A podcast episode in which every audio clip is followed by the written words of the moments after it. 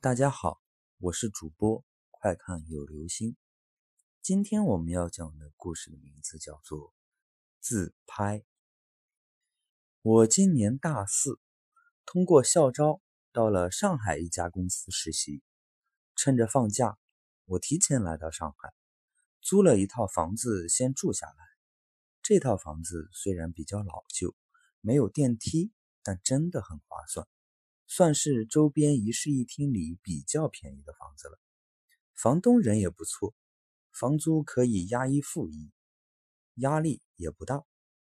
早就听说上海邻里之间比较疏远，可是我搬进来发现，并不像网上说的那样，每次出门遇到邻居还都会点头示意或者打个招呼。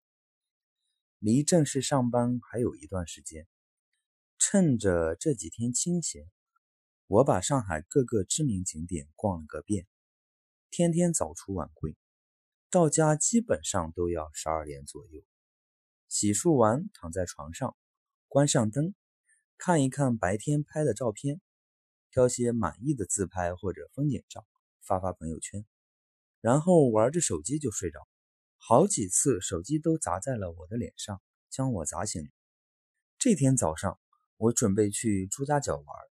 早上六点就出门，路上碰到了晨练的赵大爷。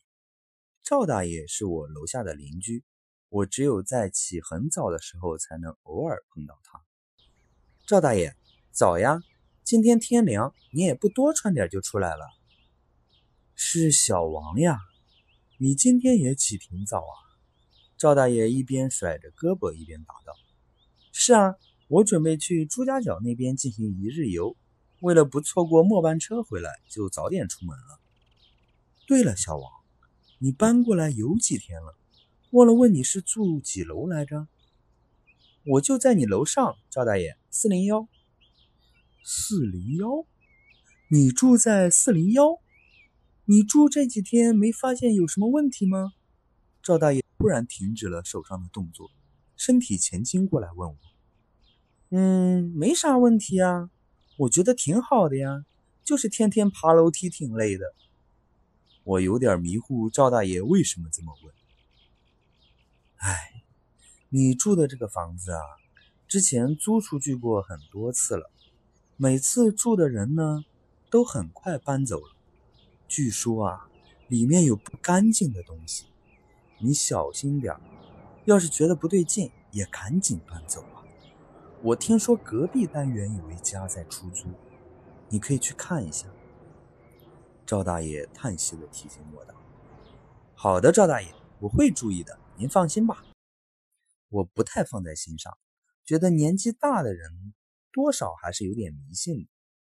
这天玩到很晚，我差点就赶不上末班车，好不容易回到家，我也没有洗漱，直接脱了衣服就上床了。习惯性的拿起手机，挑选一下今天的照片。突然，我感觉有些不对劲。我的手机里面除了有我每天出去玩的时候拍的风景照和自拍照以外，还有一张是我躺在床上的自拍，而且是关了卧室灯，开了闪光灯拍出来的。照片里面的我躺在床上，对着手机，在诡异的笑着。可是。我清晰的记得，我从没有在租的房子里面进行过自拍。我翻看着手机相册，发现每一天都有一张我躺在床上，从不同角度进行自拍的照片，都是一样的诡异的笑容。因为之前夹杂在我大量的照片里面，所以我并没有注意到。我看了一下拍摄时间，都是每天晚上的一点三十分。第二天，我就搬走了。我再也没有在晚上十二点以后玩过手机。好了，这就是今天的故事。